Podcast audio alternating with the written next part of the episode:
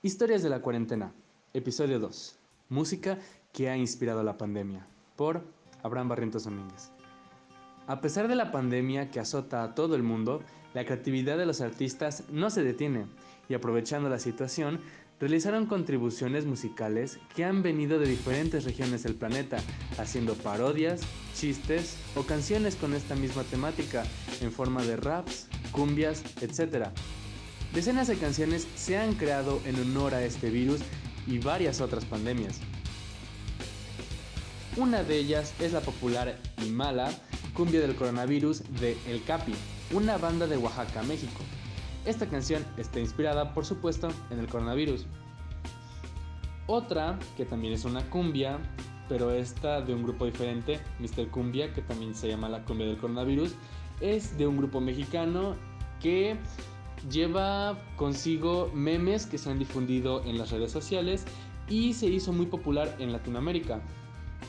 Cambiando de género, está la canción Coronavirus de Joe Frangel, que vendría siendo una canción de reggaetón trap del coronavirus.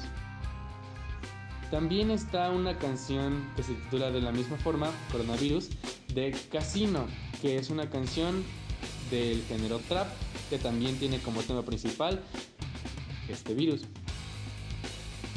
Y otra canción, que es más bien una parodia, es la también llamada Coronavirus de Sockman, que es un youtuber español que se burla de la información falsa que surgió en la epidemia. A mi parecer, esto de que los artistas estén haciendo canciones utilizando esta temática como tema principal es algo muy importante y algo pues divertido, pero es sobre todo importante porque a pesar de que esto es un tema muy serio, no hay razón por la cual no se pueda tomar esto con un poco de humor y más bien como incluso aligerar el ambiente que se genera porque ahora sí, al estar todos en cuarentena, al estar todos preocupados por este virus, el que la haya artistas que se tomen ahora sí como esto de una forma más relajada es algo que pues incluso tranquiliza.